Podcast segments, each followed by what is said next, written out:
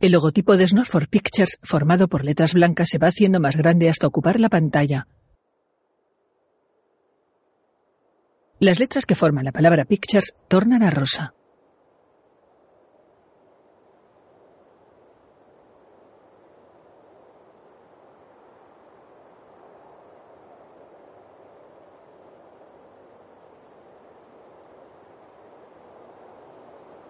En una llanura cubierta por la nieve, el viento sopla levantando polvaredas de nieve. Al fondo hay una colina cubierta de árboles. En la llanura hay un montón de leña cortada.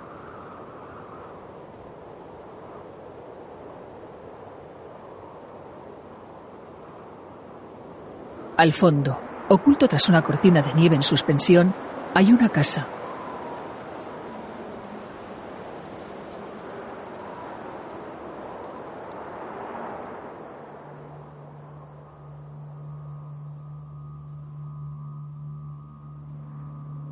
Coche circula por una carretera estrecha que atraviesa el bosque nevado.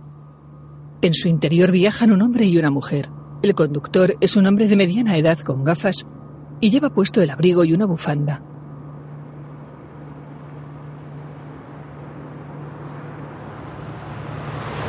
Ella, además del abrigo, lleva un gorro que le cubre la cabeza. Viaja recostada sobre el asiento. Tiene los ojos enrojecidos.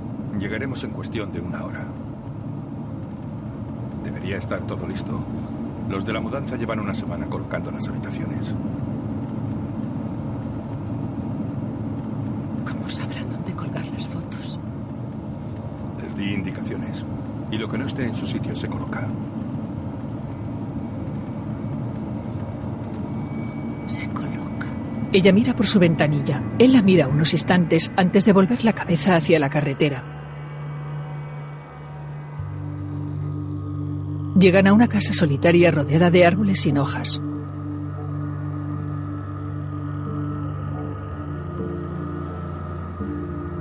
Es una gran casa de dos plantas.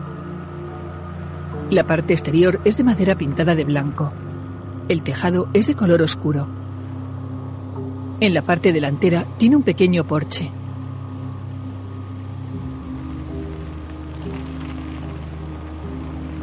El coche se detiene junto a las escaleras que dan a la entrada de la casa.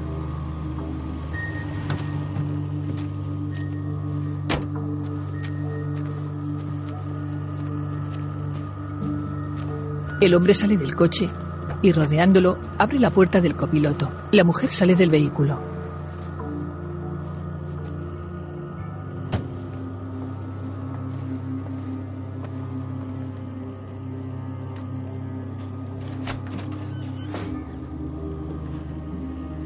Él abre la puerta y ambos entran en la casa. Frente a la puerta hay unas escaleras que suben. La mujer se detiene unos instantes. Él se adentra en la casa con paso decidido. Ella camina lentamente observándolo todo a su alrededor.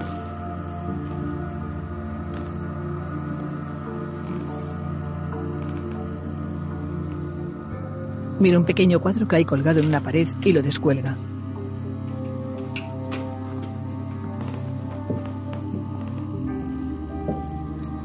Fuera, colgada de un árbol desnudo, hay una casita para los pájaros.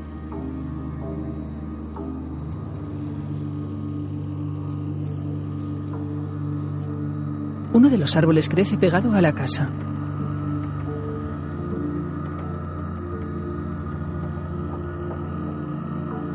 El coche permanece fuera con una fina capa de nieve cubriéndole.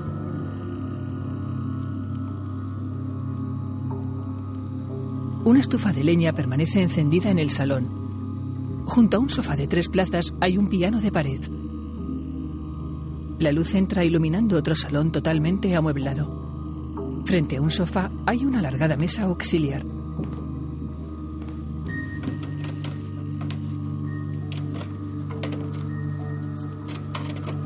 Ella, ya sin abrigo ni gorro, coloca sobre una cómoda que hay a la entrada una fotografía.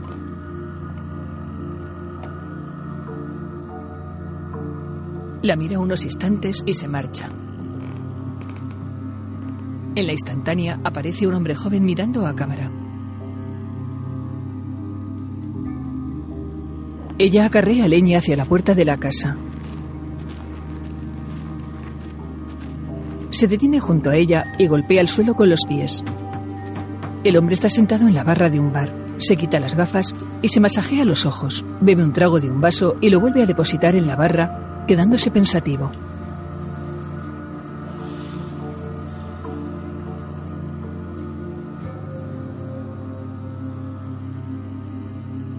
Ella está en la casa, sentada en un sofá bebiendo de un vaso. Pensativa, lo mira. Tiene el pelo corto de color rubio.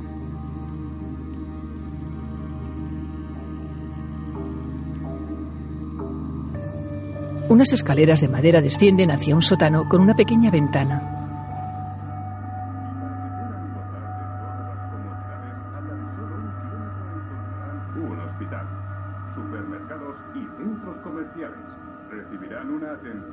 De noche, la pareja ve la televisión en el salón tapados con sendas mantas.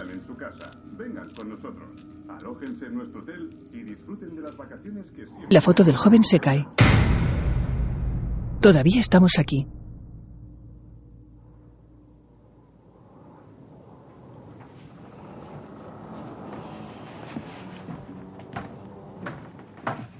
De día, la mujer baja las escaleras con una caja llena de objetos.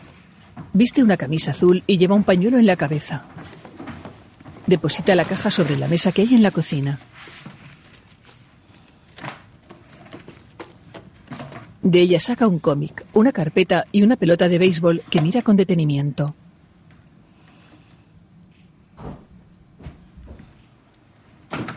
Paul, ¿estás levantado?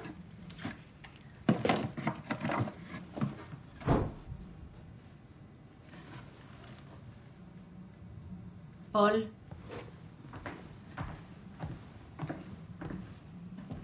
Sale de la cocina.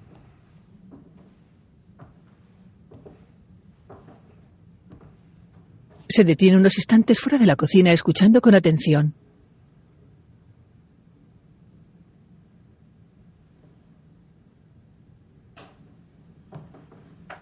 Da unos pasos hacia un pasillo y se queda mirando una puerta entornada.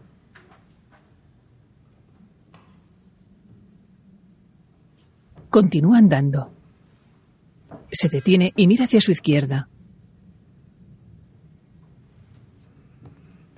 Se acerca a otra puerta y empujándola suavemente, la abre. Enciende la luz del sótano. Las paredes son de piedra y argamasa. El suelo es de tierra. Ella baja las toscas escaleras de madera y se detiene al pie.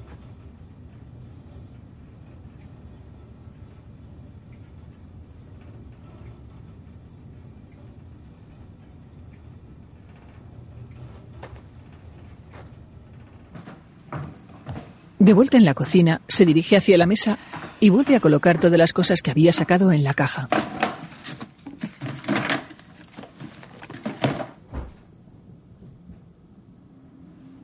Se queda escuchando. Baja lentamente las escaleras del sótano. Enciende una pequeña linterna y desde el pie de la escalera mira a su alrededor.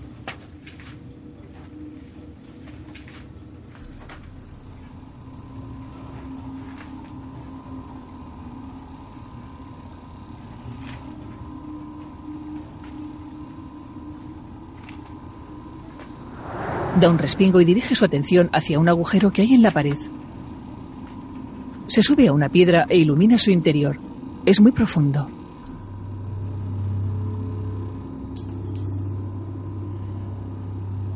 Se gira hacia donde ha escuchado el sonido. Se adentra en otra parte del sótano apenas iluminada por la luz que entra de una pequeña ventana. Sigue andando hasta llegar a otro espacio totalmente a oscuras.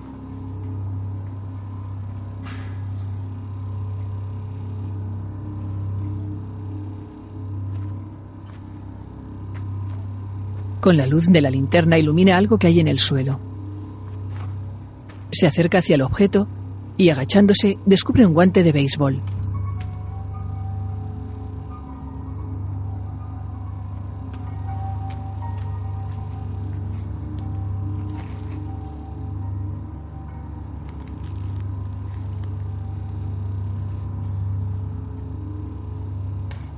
Mientras ella se da media vuelta, una sombra se aleja. Ella se levanta y sale de la habitación dirigiéndose hacia las escaleras.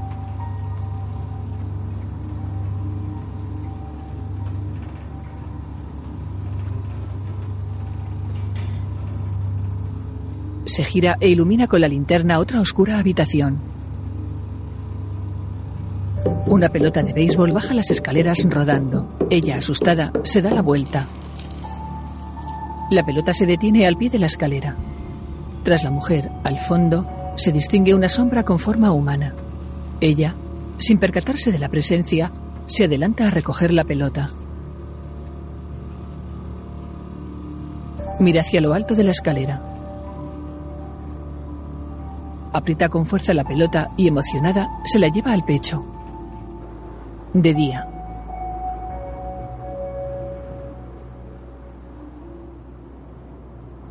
En el interior de la casa ella permanece sentada en una silla pensativa. Él deja algo sobre la mesa y le besa en la cabeza. No hay qué. Ella alza una taza para beber, pero vuelve a dejarla en su sitio. Él la mira unos instantes y luego bebe de su taza. Ella mira a su alrededor.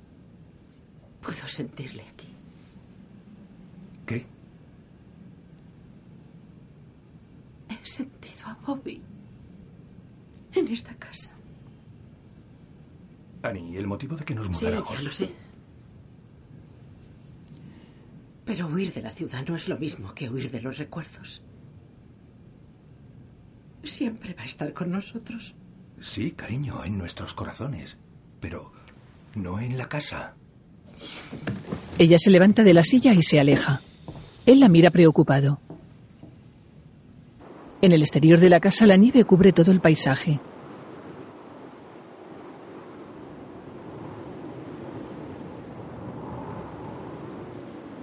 En el sótano hay una escalera de la que proceden varios tubos metálicos que suben hacia arriba.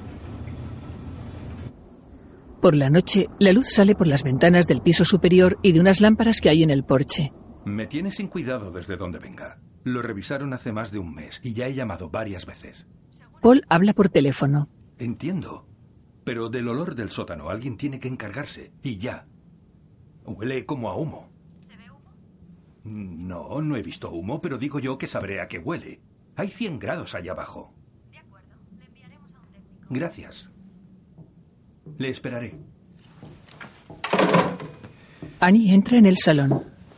Que nada, que el electricista va a venir. Mira, ¿Qué ha pasado? ¿Se te ha caído? no. Me lo he encontrado así. Es la foto del joven. Bueno, compraré otro marco cuando me acerque mañana al pueblo. ¿No crees que significa algo? Los dos miran la foto con detenimiento. ¿Cómo qué? Tiene el cristal roto. A él nunca le gustó esta foto.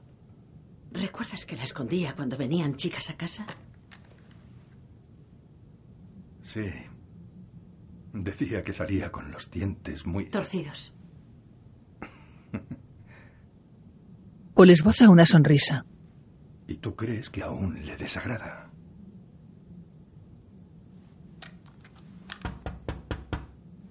¿Esperas a alguien?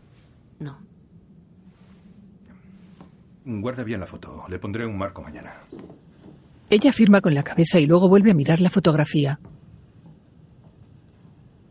Él se acerca hasta la puerta, corre un poco el visillo para ver quién llama y abre. Te dije que había alguien viviendo. Somos Dave McCabe y mi mujer, Kat. Vivimos calle abajo. Vuestros vecinos. Hola. Ah, yo soy Paul Shochetti y ella es mi esposa, Anne. Vivimos aquí y somos vuestros vecinos. Un placer conoceros.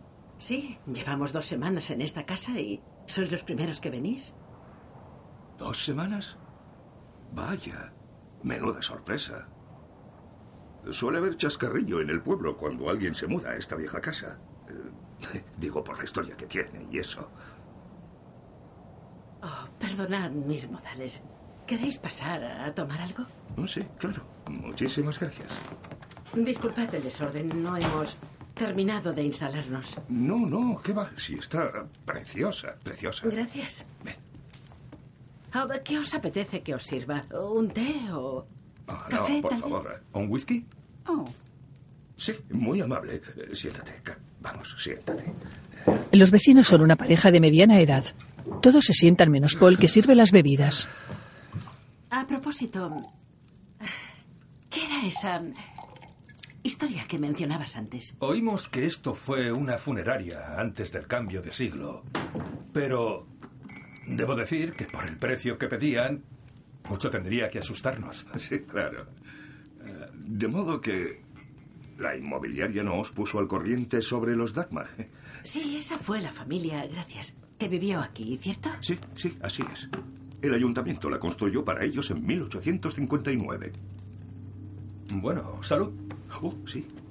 Por los nuevos amigos y los nuevos comienzos.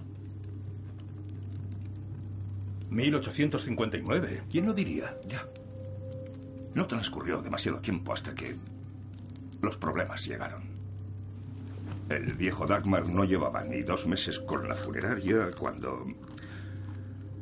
En fin, se comentaba que comerciaban con los cuerpos y enterraban los ataúdes vacíos. Decían que él vendía los cadáveres a la Universidad del Condado de Essex. O peor, que los vendía a los restaurantes chinos de Boston para que hicieran chop suey. El pueblo los expulsó a él, a la mujer y a la hija. Los desterraron. Fue algo trágico. Se mudaron a Providence, pero su familia no quería ni mirarle. Y Dagmar se provocó un coma etílico un año después. Dicen que al final ya no era ni la sombra de lo que fue. Peor que una sombra. No sabíamos nada. Tienes que controlar lo que Eh, dices. está bien, No cariño, podemos sí. decirles a estos señores. Tienes toda la razón. Lo lamento de veras. No os eh, conozco hace más que cinco minutos y ya estoy eh, reavivando demonios. Es una casa muy, muy antigua, sí, señor. Bueno. Será mejor que nos vayamos. Tenemos algo de prisa. ¿Tan pronto? Eh, sí, sí, es que nos dirigíamos al pueblo y al ver luz aquí pasamos a saludar. Bien, pues podéis pasaros cuando queráis. Gracias, gracias. Lo haremos. Vamos, cariño. Cuidad bien esta casona. Necesita una familia. Gracias, Dave. Hace más de 30 años que nadie habita la residencia Dagmar. Ya es hora de llamar la residencia Sacheti. Bueno, siempre seguirá siendo de los Dagmar. Vamos, Kat. La vecina le toma la mano a Paul y se la estrecha entre sus manos. Kat, vámonos. Kat se marcha y Annie cierra la puerta tras ella. Se aleja. Paul descubre sorprendido que tiene un pequeño papel en la mano. Lo desdobla y lee lo que hay escrito en él. La casa necesita una familia. Huid. Paul, extrañado, mira hacia el exterior. Las luces del piso superior se apagan, quedando únicamente encendidas las luces del porche. Paul y Annie duermen en una cama de matrimonio. En el lado de Annie hay una mesilla con una fotografía y un reloj.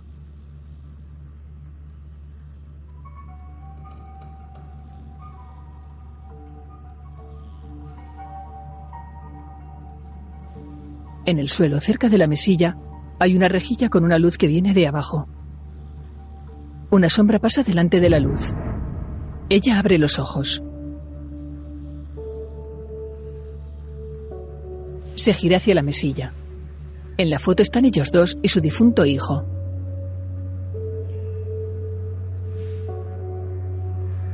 Vuelve a cerrar los ojos.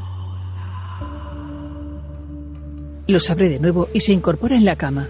Extrañada, mira a su alrededor.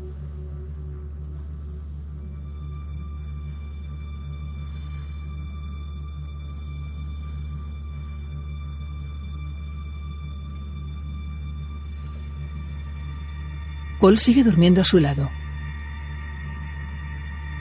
Ann mira hacia la puerta que está abierta e iluminada desde fuera.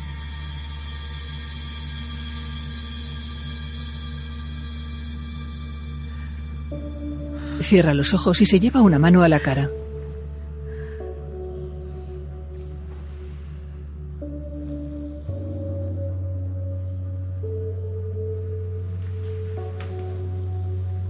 Mira a su marido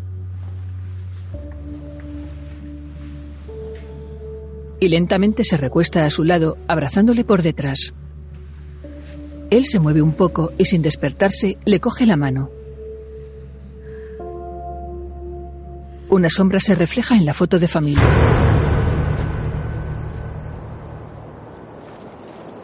De día, un hombre saca una caja de herramientas de la parte trasera de una ranchera aparcada frente a la puerta de la casa. Es un hombre negro, corpulento y calvo. Baja junto a Paul al sótano. Cuidado con el último peldaño. Lo notas, ¿eh? Claro que lo noto. Hace un calor del demonio, señor Sassetti.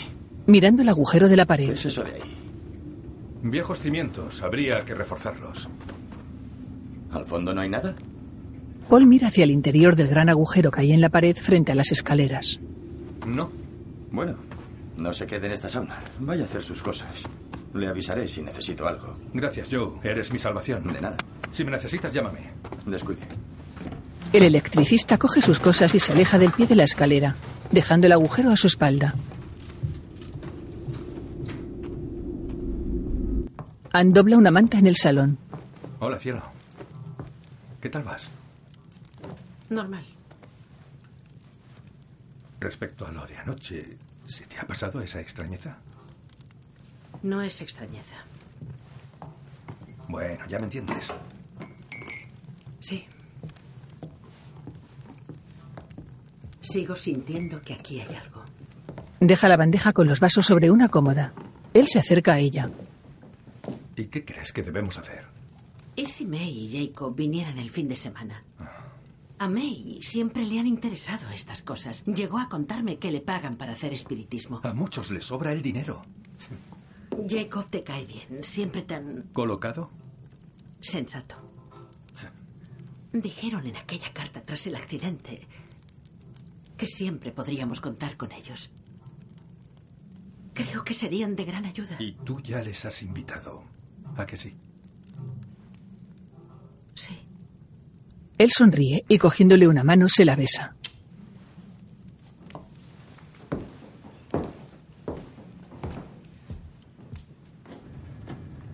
En el sótano, el electricista está tumbado en el suelo trabajando detrás de la caldera.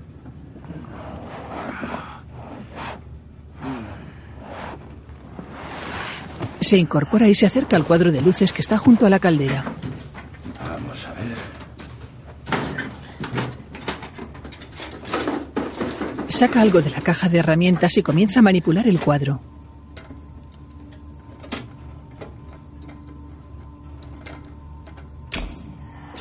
Se apagan las luces del sótano.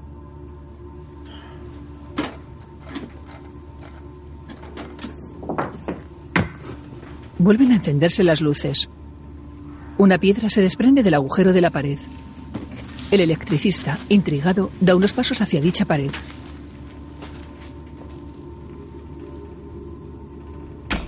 Las luces vuelven a apagarse. El electricista enciende una linterna.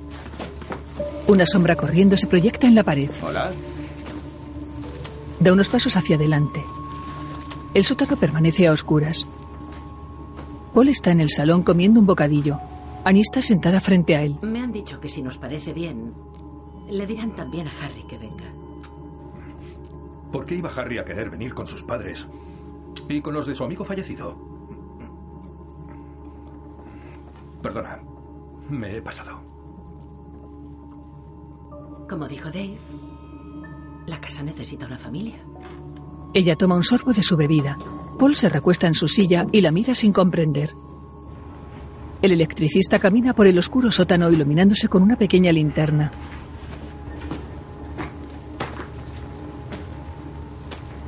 Llega a una parte del sótano apenas iluminada.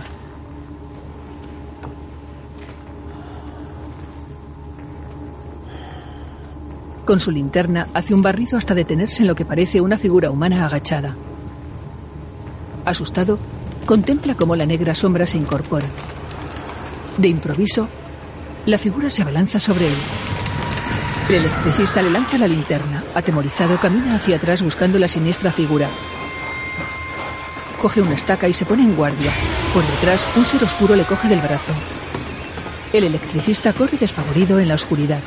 Una sombra negra le señala una dirección. Paul se levanta corriendo de la mesa. Anne le sigue. Bajan las escaleras del sótano. El electricista está sentado en una esquina. Paul se acerca hasta él. Es una quemadura grave. Ah, Annie, llama a una ambulancia. Annie corre escaleras arriba. De noche. Me da igual que tengan que desconectar la caldera. No quiero tener semejante peligro en mi sótano. Esta tarde casi muere el electricista. No me venga con excusas, arréglenlo. Bien, gracias. Aviso a Jacob y a May y les digo que no vengan. No, no pasa nada. Pero diles que igual tienen un poco de frío con la avería de la caldera. Seguro que no les importará. Él echará más marihuana en el cigarrillo y tan feliz. Necesito un whisky. ¿Quieres uno? Sí.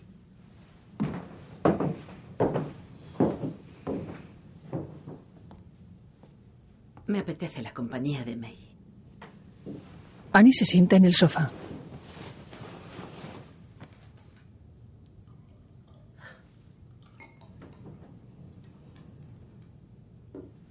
Te parecerá una locura. Pero siento una presencia aquí, Paul. Se cae una fotografía colgada en la pared. ¿Qué ha pasado? ¿A qué huele? A humo.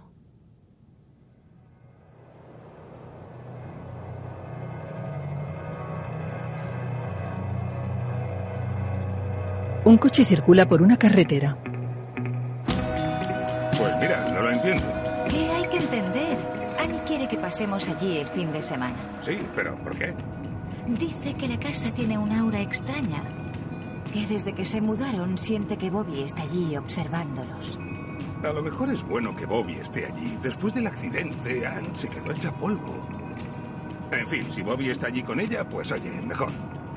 Si Bobby sigue con ellos, significa que no quiere irse.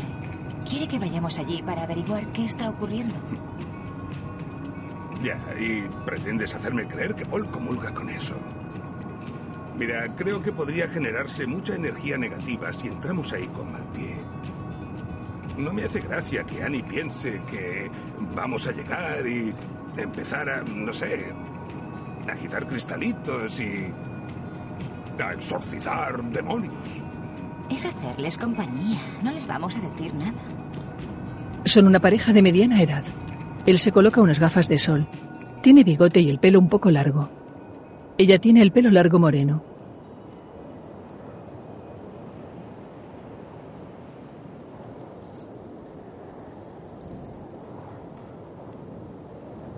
Paul está fuera de la casa al pie de las escaleras que dan al porche. Con un vaso está cogiendo algo de un bidón y esparciéndolo sobre las escaleras. Annie, ya están aquí. Annie. Annie sale de la casa. El coche se detiene cerca de la entrada. ¿Ahora conduce ella? Vaya, es. El progreso, sea amable. Sí, bueno, lo intentaré. Hola. Las dos amigas se abrazan. El hombre se quita las gafas de sol. ¿Qué? ¿Cómo te encuentras? Muy contenta de veros. Se vuelven a abrazar. Polly, ¿cómo va eso, eh? Lo siento, es. Estaba trabajando. Ah, la sal de la tierra. Muy bien, tío. Esto sí que es vida. ¿Cómo estás, Paul? Bien, May. ¿Tú qué tal? Harry vendrá más tarde. Con su novia. Qué bien. Me hará ilusión volver a verle. Él y Bobby eran Paul la mira serio. inseparables. Aún podrían serlo. Por eso hemos querido que venga. Bobby era un chico maravilloso. Nos acordamos mucho de él, Annie. Gracias. Puedes acercar más el coche si quieres. Ah, de acuerdo. eh, vamos dentro a dejar el equipaje y si queréis, vemos el pueblo. Vale. Pero no hay nada más que una hamburguesería. Buffalo Bills. ¡Ah! ¡Yija! Un coche circula por una carretera.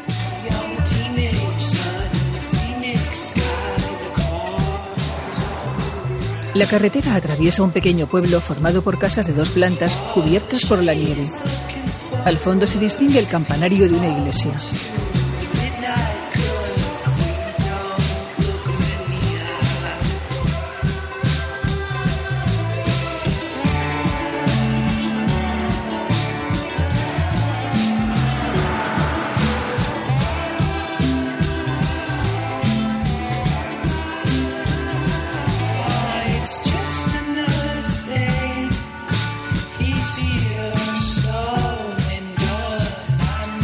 En el letrero de un comercio se lee Buffalo Bills Burger. En el interior del local, cerca de la entrada, una pelota de golf rebota en la pared de madera. Paul, Annie y sus invitados entran en la hamburguesería. Paul le da la pelota a un parroquiano que la mira con extrañeza. El local está bastante lleno. Todos miran a los recién llegados. ¿Van a comer? Sí. Somos cuatro. Hay mesas al fondo. ¡Qué fuerte! El grupo anda hacia el interior del local. Los clientes le siguen con la mirada.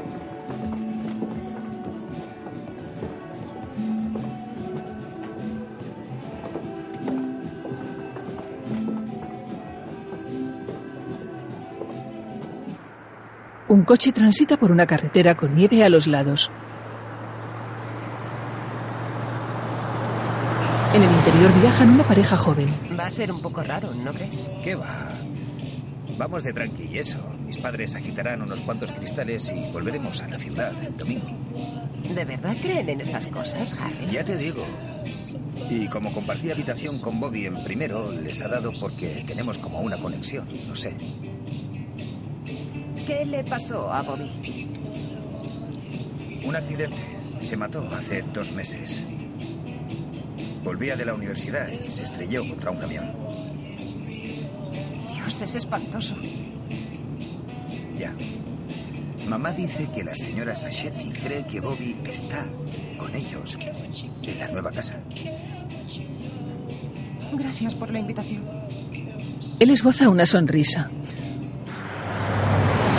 En la hamburguesería. Estábamos en el salón, nos acabábamos de sentar. Él le pegó un buen trago al whisky y sin más lo soltó. Y la pobre mujer ahí sentada, oyendo como él nos contaba que el antiguo dueño fue desterrado por vender cadáveres. Y que se acabó suicidando. Espera, ¿qué? Sí. Un momento. ¿Vuestra casa tiene un historial así? ¿Y sigues creyendo que la energía que percibes es de Bobby? La camarera les mira desde la barra y se le cae una jarra al suelo. Jake mira hacia la barra y después bebe un trago de su cerveza. ¿Es cosa mía? ¿O esto es muy extraño? Mucho.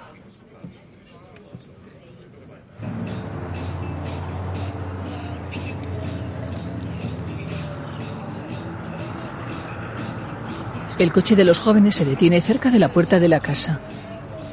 Esta debe de ser la casa. Bajan del coche.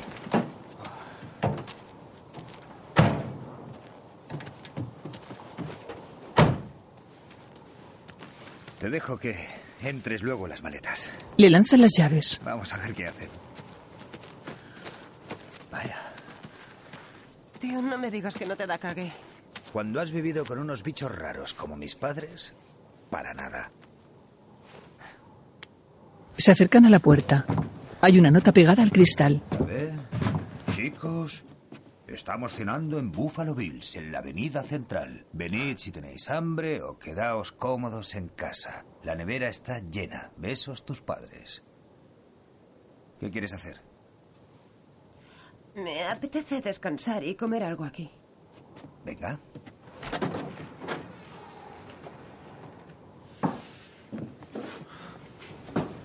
Entran en la casa quedándose en el hall.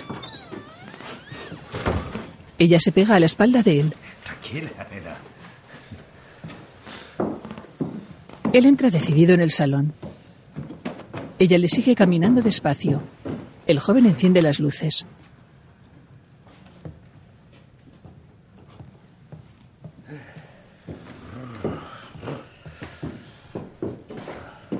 Se acerca al aparato de música y lo enciende. Sí. Vamos a ver. Sirve whiskies en dos vasos mientras ella deambula por el salón.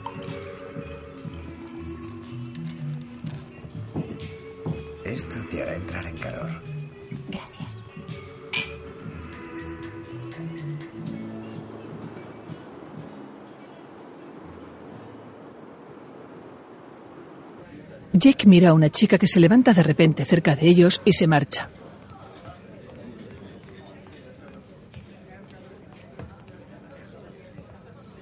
Está claro que no ven muchas caras nuevas por aquí. Yo creo que lo mejor es evitar molestarles. Al parecer, acostumbran a ponerse en plan violento con la gente nueva. Has elegido un sitio maravilloso. ¿Para qué están los amigos? Voy a ponerme a comer, ¿vale? Cúbreme la espalda. Sí, lo mismo digo. Fuera de la casa sopla una ligera brisa.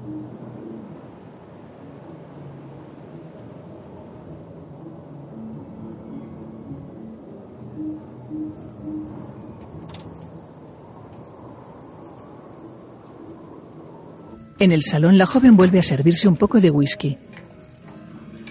El joven está tumbado en el sofá con los ojos cerrados. Ella se moja los dedos en el líquido y le salpica en la cabeza. Déjame. Dame sitio.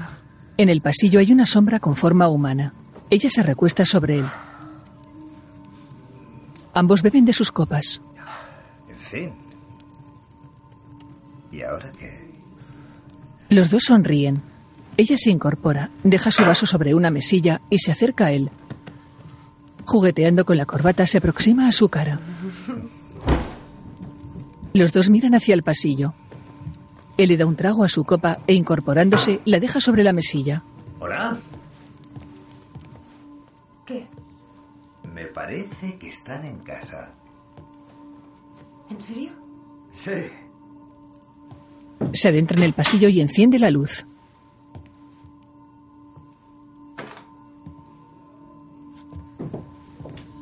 Se acerca a la puerta del sótano que está ligeramente abierta. Se cierra bruscamente.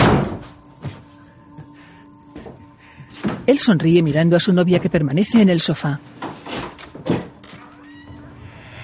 Abre la puerta y enciende la luz del sótano.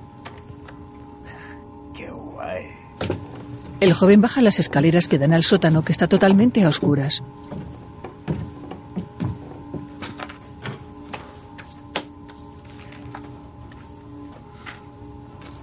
Ella mira hacia el pasillo sin bajarse del sofá. Harry, ¿qué estás haciendo?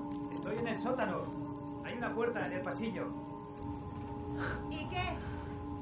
Es que he oído un ruido. Me ha parecido que habría un mapache o algo aquí abajo. Está claro que tenías que buscar en el sitio que más acojona. ¿Es cosa mía o aquí abajo hace un calor que te cagas? A su lado aparece un poco de humo.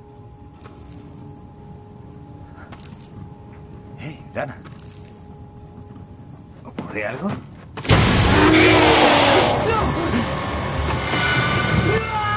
Un ser con la piel carbonizada y los ojos en blanco le quema la cara al chico. La chica sale corriendo. En la hamburguesería. ¿Qué pasa? Cariño, ¿estás bien? No sé. Ella entra en el salón.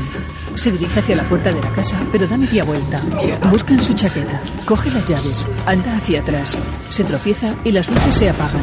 Las llaves caen al suelo. Las coge. Se dirige hacia la puerta. La abre. Corre despavorida hacia el coche.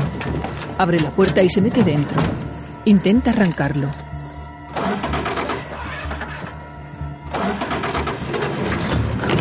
El coche sale derrapando hacia la carretera principal.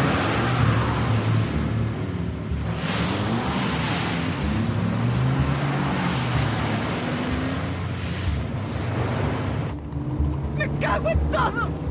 ¡Joder! ¿Cómo coño? En el espejo retrovisor ve al ser carbonizado.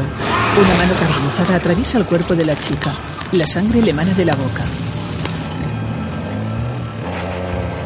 El coche circula lentamente haciendo eses por la carretera.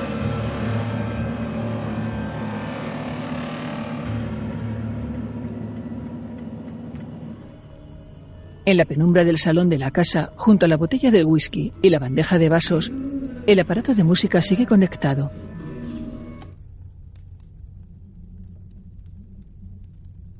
La puerta del sótano se cierra. El sol se esconde tras los árboles desnudos. De noche, un coche circula con las luces encendidas por la carretera.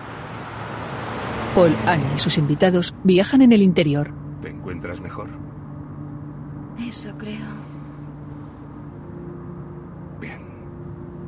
Ella se recuesta sobre el hombro de él.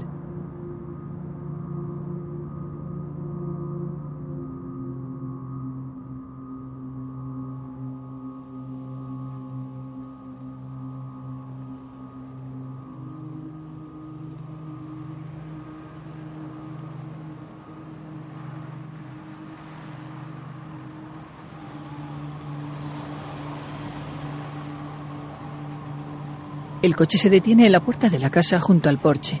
El viento empuja los copos de nieve que caen hacia la casa. Los cuatro se bajan del coche.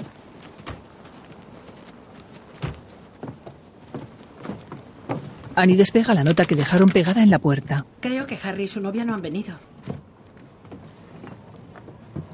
Estarán pasando la noche en un hotel. Entran en la casa.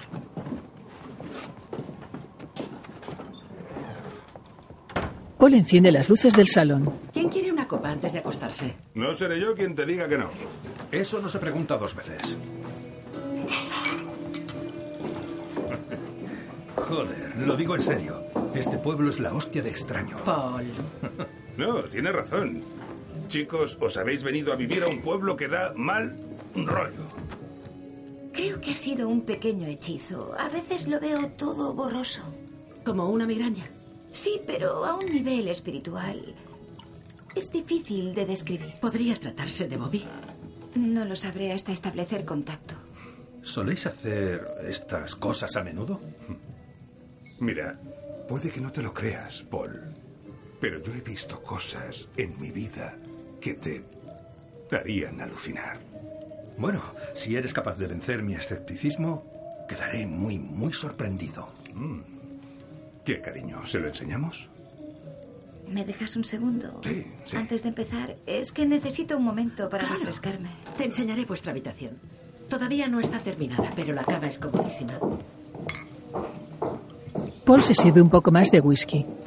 Brinda con Jake y acompaña a las mujeres. Jake se queda en el sofá bebiendo.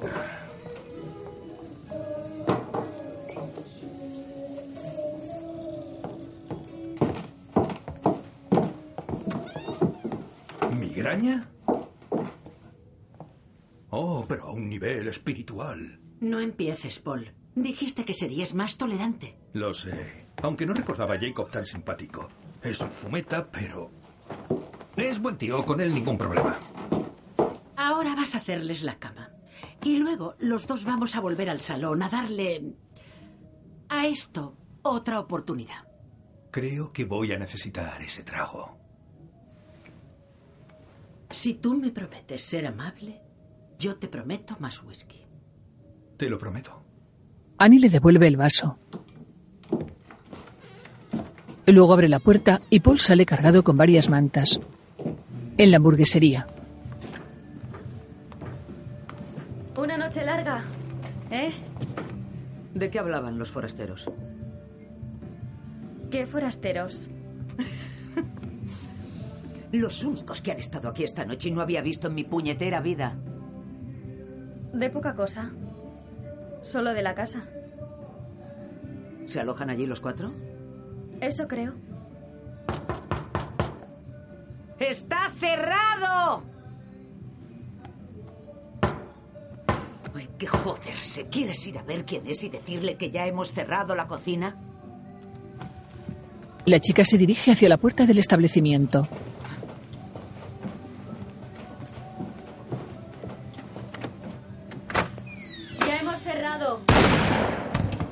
La camarera asustada no deja de mirar hacia la puerta. Corre hacia la puerta. Entran Dave y su mujer. De haber sabido que venías, no habría enviado a la nueva a abrir. Ya. Te han dicho que han estado aquí, ¿no? Sí. No ha sido gracias a ti, Maddie. Lo siento, Dave. ¿Qué sabes de la otra pareja? Poca cosa. Hippies. Contaban que habían sentido una presencia. ¿Eso es todo? Y que lo ideal sería marcharse. Maddie, cuéntame cada palabra que han dicho. Tal vez deberías... ¡Siéntate! La mujer le obedece. Maddie mantiene la mirada baja. ¿Te das cuenta de lo que va a pasar si ellos se marchan? Sí. ¿De verdad, Maddie? ¿Eh? Nadie se quiso dar cuenta en el año 49. Y como la oscuridad no encontró una nueva familia, se propagó como una plaga, encontrando muchas otras. Los Dagmar irán a por ellos. El pueblo hizo tanto daño a esa familia que matarían al mismísimo Dios si entrase en su casa. Pero no lo han hecho, Maddie. No lo han hecho. Y ya es hora. La oscuridad que hay bajo esa casa despierta cada 30 años igual que un reloj y tiene hambre. Y si no tiene una nueva familia esta vez, devorará a todo el pueblo. Entonces lo haremos nosotros.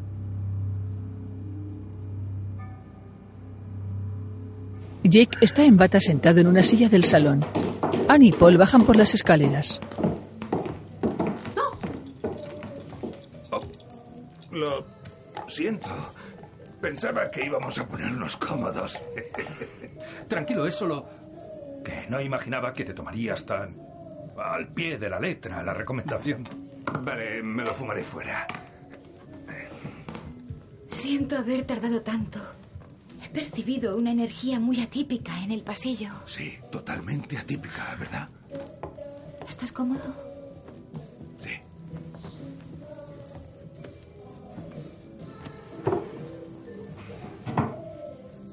Hay una fuerza tangible en esta casa.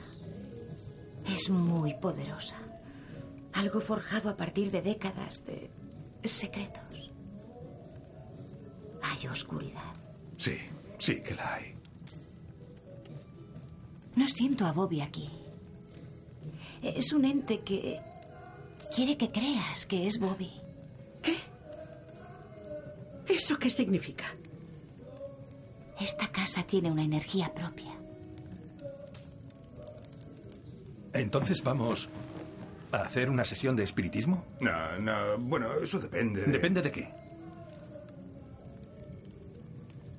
Dijisteis que estableceríais contacto. Annie os trajo para averiguar qué hay en esta casa. Paul. No, May. No puedes darle a Annie falsas esperanzas y luego no hacer nada. No hay que encontrar la oscuridad, Paul. Está en todas partes.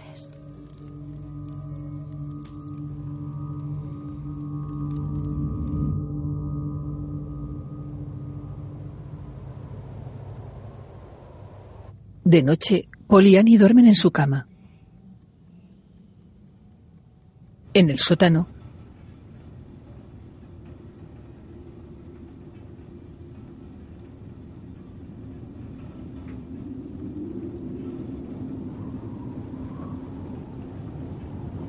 una brisa mueve las telarañas que cuelgan de una viga cerca del agujero en los cimientos.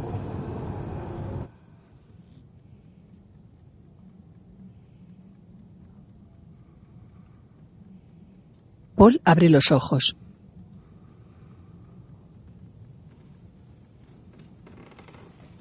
Se gira hacia la puerta de la habitación que está cerrada. Tras ella hay dos pies. Paul se incorpora. Hola.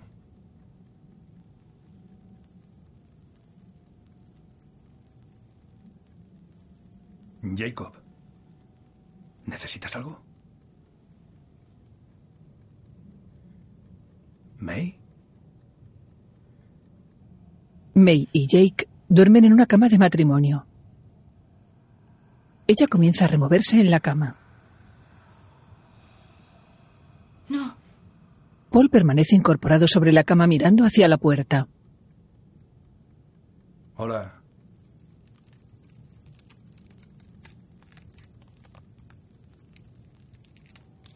Se gira hacia su mujer que permanece dormida.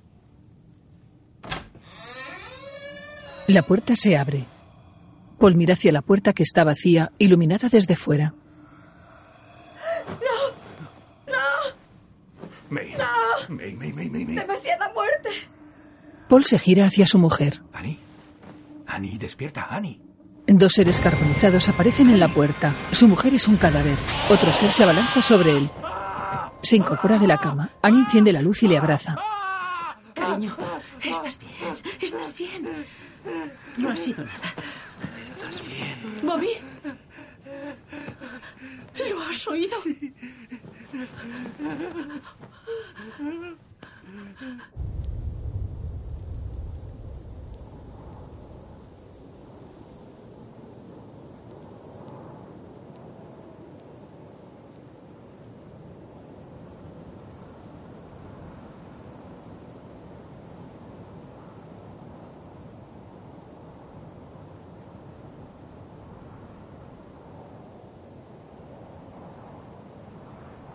De día, las dos parejas desayunan juntos.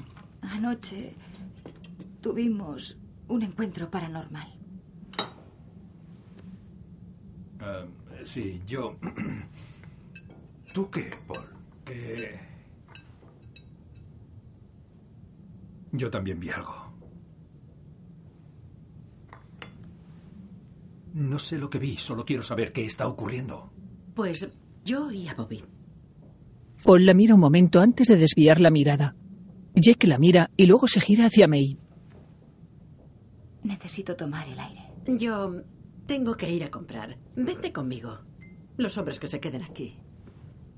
Un rato a solas les vendrá muy bien. ¿Creéis que lo vais a aguantar? Sí. Dime, ¿qué crees que vamos a hacer, nena? ¿Comenzar una sesión en cuanto os vayáis? Venga. Vamos. Serid. Uh. Paul abre la puerta de la casa. Las llaves, por si queréis ir en coche. Conduzco yo. No pienso dejarle mi coche. Tranquilo, iremos en el de May. Volvemos en una hora. Acercándose al oído. Te quiero. No, no, no. Vamos en el coche. Paul cierra la puerta y sorprendido se coloca las gafas. Jake coloca cuatro velas blancas encima de la mesa auxiliar que hay frente al sofá. Ah, Jake, ¿Sí, Paul? ¿qué estás haciendo? Tú y yo vamos a llevar a cabo una sesión. ¿Cómo dices? Tenías que haber visto anoche a May, tío. Decía que estaba rodeada de muerte. Le he oído decir que nada de sesiones. ¿Esto le parecerá buena idea? Naturalmente que no. Por eso vamos a hacerla ahora. Saca un libro. Vamos, siéntate. Abre el libro. Paul le mira con extrañeza. Annie y May caminan por una de las calles del pueblo. Sentía el peso del universo aplastándome el alma. Por Dios. En esa casa percibo algo infernal. Algo que nunca había sentido. ¿Qué quieres decir exactamente? Hay algo que no va bien en esa casa. ¿Eso cree? Oh, hola, Dave. Hola, Annie. ¿Quién es esta hermosa señorita? Es mi amiga May. Ella y su marido han venido a visitarnos el fin de semana. Oh, qué bien. Pues nada, un placer conocerla, May. ¿Qué tal está Kat? Oh, está bien, está bien. Ha ido Al médico, a revisión. ¿Y tú? Dando una vuelta por la calle y escuchando lo que dicen las jovencitas. Señora May, ¿he oído bien cuando ha dicho que hay algo que no va bien en casa de Annie? Me sorprendería que no lo hubiese. Con semejante historial, esa casa debe de tener más demonios que el libro del Apocalipsis. ¿Es cierto lo que dijo que pasó? ¿Lo de que expulsaron a los Dagmar del pueblo? Oh, sí, es cierto. Dios es testigo. Porque vi a una familia allí anoche. ¿Así? Ah, May tiene ciertas habilidades. No cabe duda de que las tiene. Es mejor que volvamos, Annie. May se aleja. Lo siento, Dave. Oh, no, descuida. Adiós. Adiós, Annie. Adiós, May. Jake y Paul permanecen sentados frente a frente. Entre ellos está la mesa auxiliar con las velas encendidas. Bien, voy a leer unas cuantas frases y a ver si logramos conectar con lo que hay en la casa, ¿de acuerdo? Tú sigue así sentado. Quiero que cierres los ojos y que solamente trates de tener fe en que lo que hacemos es real.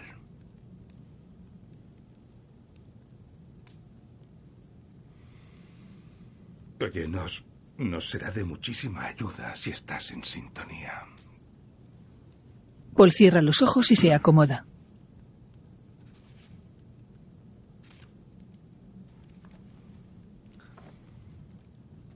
Ah. Invocamos a los espíritus presentes. Esta casa pertenece a los vivos. Sus nombres son Paul y Anne y tienen una conexión con vuestro mundo. Su hijo Bobby está con vosotros. Y, y si, si, si es Bobby el espíritu que hemos sentido, por favor, hacednos una señal.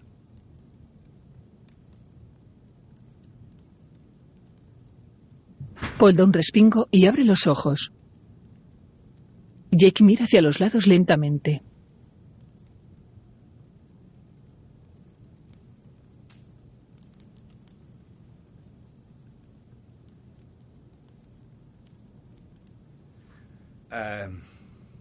Paul le mira expectante. esta casa acoge a su espíritu y le pide que se una a nosotros con gran amor y conmiseración le ayudaremos a cruzar al otro mundo y a poder arrancar la piel de sus huesos. ¿Qué es lo que has dicho? Es una eh, una bienvenida.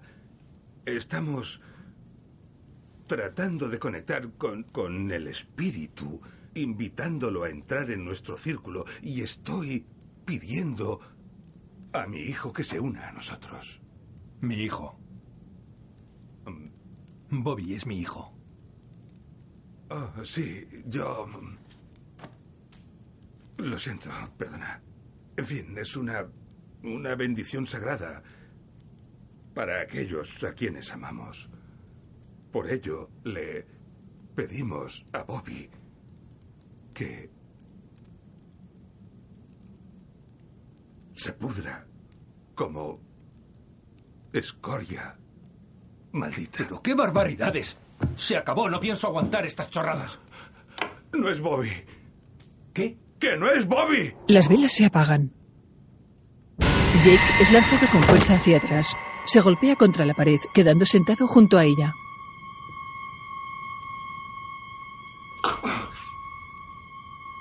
Tu hijo está muerto. Jake mueve los labios. Paul le mira asombrado.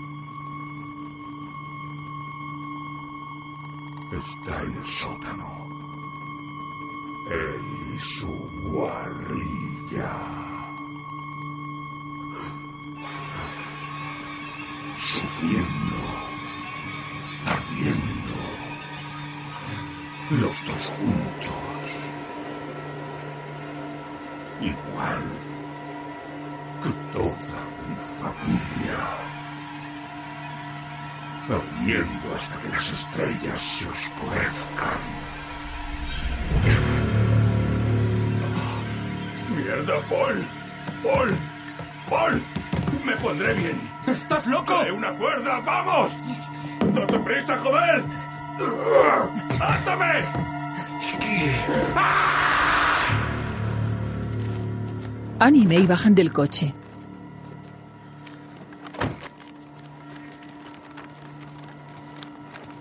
May se queda quieta. ¿Qué ocurre? Ese tal Dave me ha dado mala espina. Solo es un anciano inofensivo. Sigo sin ver el coche de Harry. May, no te preocupes. No pueden tardar en llegar. Prefiero que no vengan aquí. Nadie debería quedarse, Annie. May. Annie se marcha. May mira unos instantes hacia la casa antes de seguirla.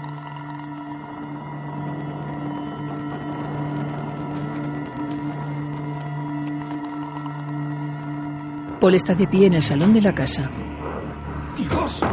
¡Socorro! Por favor, es Jacob. May, me lo creo todo, todo. Ayúdame. Entran en el salón. Jacob, Jake está atado a una silla con unos calcetines metidos en la boca. ¿qué está pasando? Jacob ha encendido las velas y ha despertado una especie de. eh, yo qué sé, áureas o lo que sea. ¿Auras? ¿Cómo cojones se llamen, May? ¡Mírale! Jake se traga lentamente los calcetines que le tapan la boca. Los demás le miran horrorizados.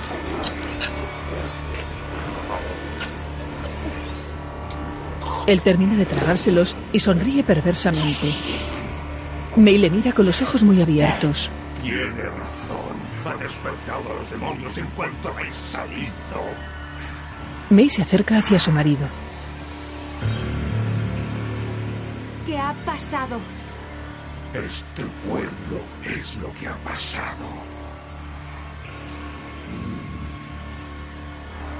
Esta es mi casa. Él es.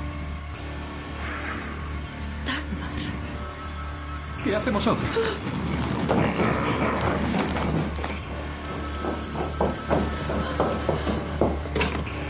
¿Qué? Os dije que os fueseis. Es Dagmar, existe. Dagmar. No es quien os debe preocupar más. La mujer tiene un cuchillo clavado en la espalda. May golpea a su marido. ¡Basta, May! ¡No, por favor! ¡Está muerto! No está. Él y esa putita que trajo a mi feliz hogar. ¡Mi hijo no está muerto! ¡No! ¡Venga, no! ¡May! May cae de rodillas en el suelo. Paul la abraza. Jake se retuerce en la silla. ¡No! Logra soltarse de las cuerdas que lo mantienen atado a la silla. Jake se levanta de la silla. Jacob, habla con él, May. Tiene que estar dentro de él. Esta es mi casa. Debiste ser más listo. Jacob, mi vida. ¿Estás ahí? Quiero que escuches mi voz. Necesito que te concentres. Piensa en mí. Piensa en nosotros. Después de lo que les hiciste a los habitantes de este pueblo. ¡Cállate! Se golpea el brazo contra la pared. ¿De lo que yo les hice? ¿Vais a creer a ese viejo cabrón? ¡Éramos buenas personas! ¡Este pueblo masacró a mi familia! ¡Los sacrificaron ante los dioses que desenterraron al levantar esta casa! ¡Oh! Nadie supo lo que había bajo esta casa hasta que ya fue tarde. Jacob, necesito que escuches mi voz. Coge el atizador de la chimenea. Destaparon algo terrible y necesitaba una familia. Te quiero. Por favor. Pelea. Esta es mi casa.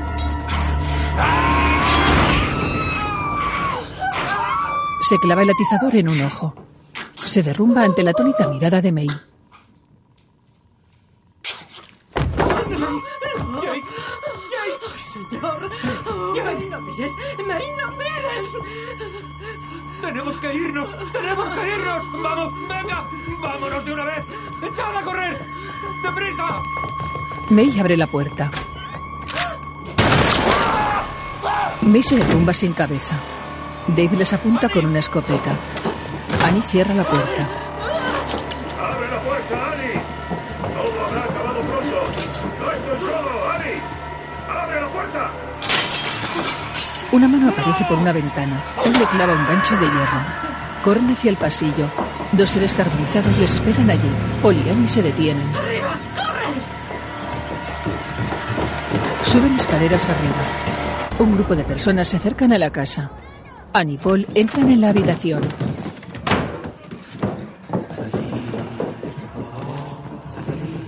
¿Has oído eso? Sí, ¡Era Bobby! tenía razón. Tenemos que irnos. ¡Pero no estoy! ¡Lo sé, le he oído! Y dice que nos vayamos de una puta vez. Maddie entra en la casa seguida por otros habitantes del pueblo que se despliegan por las diferentes habitaciones.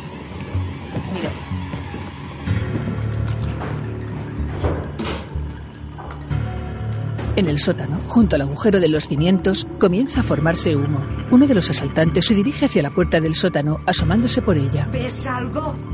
Nada. Cae con el abdomen reventado. Detrás aparece la figura de un niño carbonizado. Sacando unos cuchillos de una caja. ¿No sirve de mucho? Un cuchillo atraviesa la rejilla del suelo. ¡Están arriba! Uno de los asaltantes sube las escaleras lentamente mirando hacia arriba. Algo le coge de los pies haciéndole caer. Uno de los seres carbonizados se arrastra sobre él hasta llegar a la cabeza. La imagen comienza a dar vueltas, girando cada vez más deprisa, hasta fundir a negro. A través del agujero en los cimientos se escuchan los gritos. La puerta de la habitación de matrimonio se abre lentamente.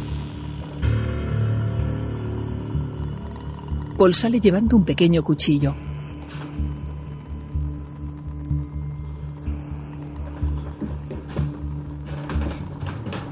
Annie sale detrás de él, empuñando varios cuchillos más. Se asoman a la escalera de la que se desprende mucho humo. Entre el humo, distinguen a uno de los asaltantes que los descubre. Vuelven a la habitación. El hombre sube por las escaleras pisando los escalones chamuscados. Los pies se le hunden en los escalones. Intenta agarrarse a la barandilla y a la pared sin conseguirlo. Maddie observa desde el pie de la escalera cómo el hombre desaparece tragado por los escalones. Un gran estallido de sangre sale por el agujero de los cimientos. Maddie sigue al pie de la escalera. No queda rastro del hombre. Mira hacia arriba. Varios hombres deambulan por la casa. ¡Lance! ¡Ah! Pueden haber huido por arriba. Yo no. No lo sé. No. Maddie intenta agarrar al hombre que, entre humo, desaparece bajo una mesa. Un gran estallido de sangre surge de debajo de la mesa. Annie y Paul permanecen en la habitación. Saldremos de aquí, Annie. Annie ve por la ventana cómo tres personas huyen corriendo de la casa.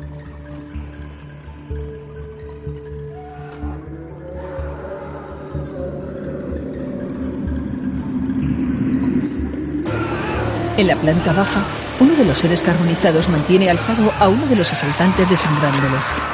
Otro golpea a un hombre en la escalera desgarrándole la carne. Una mujer corre despavorida. En el pasillo se encuentra con uno de los seres carbonizados. Se escapa. Él la sigue. El ser carbonizado se detiene. ¿Qué diablos está ocurriendo? ¿Eh? Esta gente lleva en la casa dos semanas y siguen con vida. ¿Por qué? ¿Tienen algo especial, tal vez? Deseabas tanto esta casa que estabas dispuesto a matar por ella y te lo permitimos. Tenerte aquí hizo cualquier sacrificio después de ti mucho más fácil. A toda la ira que te ha mantenido aquí le estoy muy agradecido. Pero tú sabes lo que hay que hacer. Sabes qué es lo que debes hacer. Y ahora hazlo.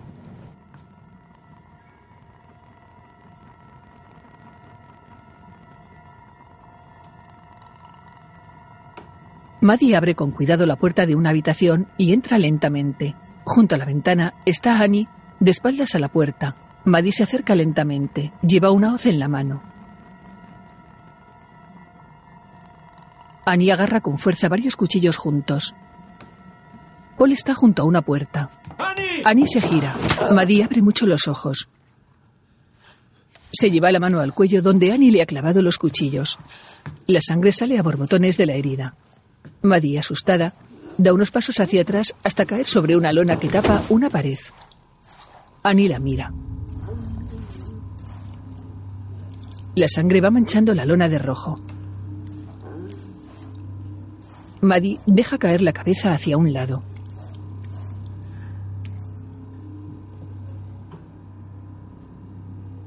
Paul coge de la mano a su mujer y ambos salen de la habitación.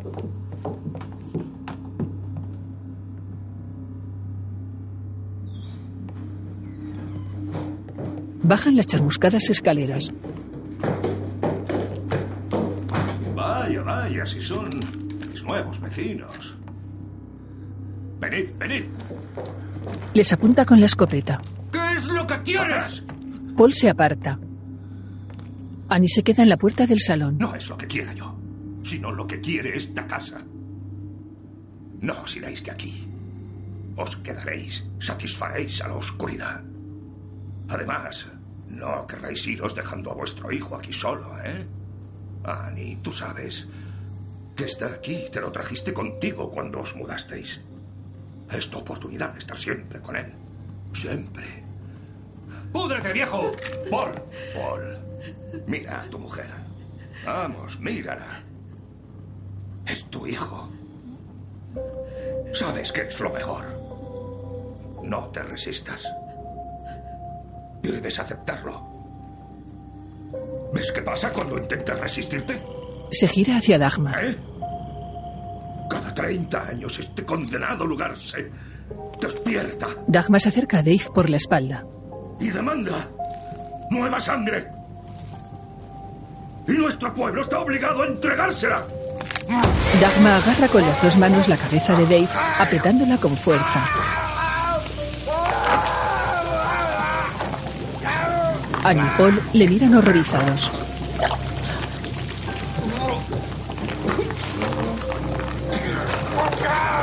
Los otros seres carbonizados presencian la escena detrás de Dagmar. De la boca de Dave comienza a salir sangre espesa. La cabeza de Dave revienta, saliendo un gran chorro de sangre. Annie y Paul observan el cuerpo de Dave en el suelo. Dagmar da varios pasos hacia atrás hasta juntarse con los otros seres carbonizados. Annie y Paul le miran. Él le da la mano al que tiene a su izquierda y pasa el brazo por encima de los hombros del que tiene a la derecha. Annie mira a su marido. Paul mira hacia un lado. Este mira hacia los seres carbonizados que permanecen de pie juntos. La puerta del sótano se abre. Cuando vuelve a mirar al frente, los seres carbonizados ya no están.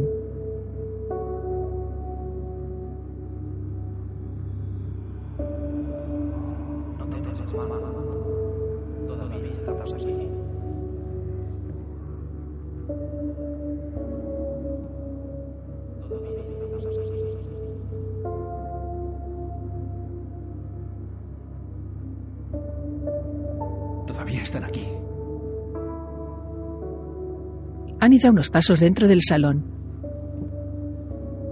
Sonríe y se dirige hacia la puerta que da al sótano. Las paredes del pasillo están llenas de rastros de sangre.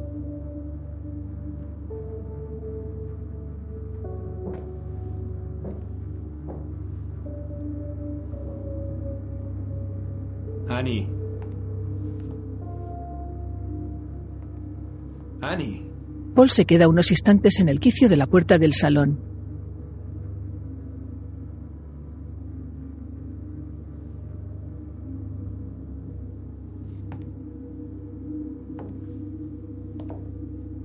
Da unos pasos por el pasillo y se asoma por la puerta del sótano.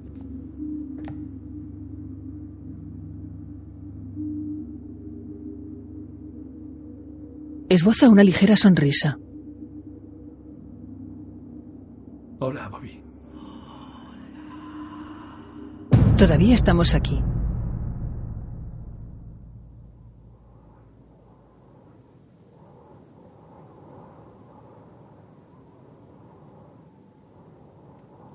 Escrito y dirigido por Ted Gehegan.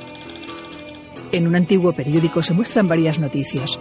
27 de septiembre de 1859. Empieza la construcción de la nueva funeraria. Producido por Travis Stevens.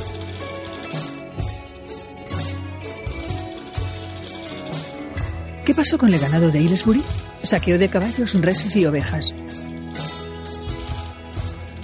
Atención, cristianos. Maldición sobre nuestras cosechas. ¿Han ofendido las gentes de Aylesbury al Todopoderoso? Misterioso incendio en la nueva funeraria. La familia Dagma desaparece entre el escándalo y el caos. Productores ejecutivos Malik B. Ali, Buddy Ali, Hans Ali y Greg Newman. En un antiguo periódico se lee Boston, 19 de junio de 1860. Próspero futuro para Aylesbury. La aldea crece con el alcalde McCabe. Una producción de Snow for Pictures en asociación con Darkscale Films. Muerte. ¿Ha regresado la maldición? Barbara Crafton. Andrew Sesame. Larry Fessenden. Elisa. Y Monte Markham. En la cabecera de otro periódico se lee 1919. Sequía. Cada 30 años en Aylesbury. Milagroso retorno de las lluvias a los campos de Aylesbury. Montaje. Aaron Crossy y John Etler.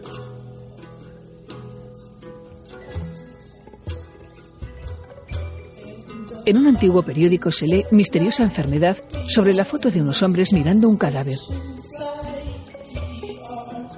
En otro titular, ¿han llegado los comunistas a Nueva Inglaterra? Todo apunta que sí. Hay un veneno en Aylesbury.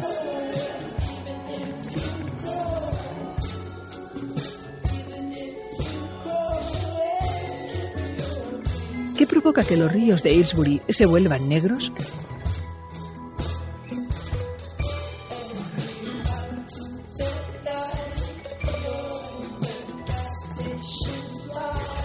Sobre una fotografía de varias personas colocándose máscaras antiguas se lee Cuarentena. En otro titular se puede leer Los parientes de la familia desaparecida buscan respuestas. Se lee en otra portada El agua de los ríos vuelve a ser clara. Música original Oslet Golsuski. En un anuncio del periódico rodeado con un círculo rojo se lee Casa de campo de 1859 en venta. Perfecta para familia. Sonido Ryan Gengaimer.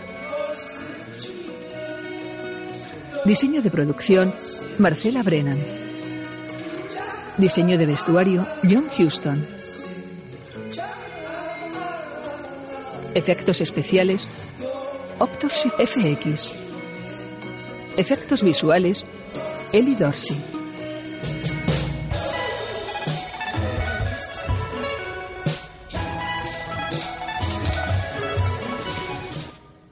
En el salón de la casa limpio y ordenado, la estufa de leña continúa encendida.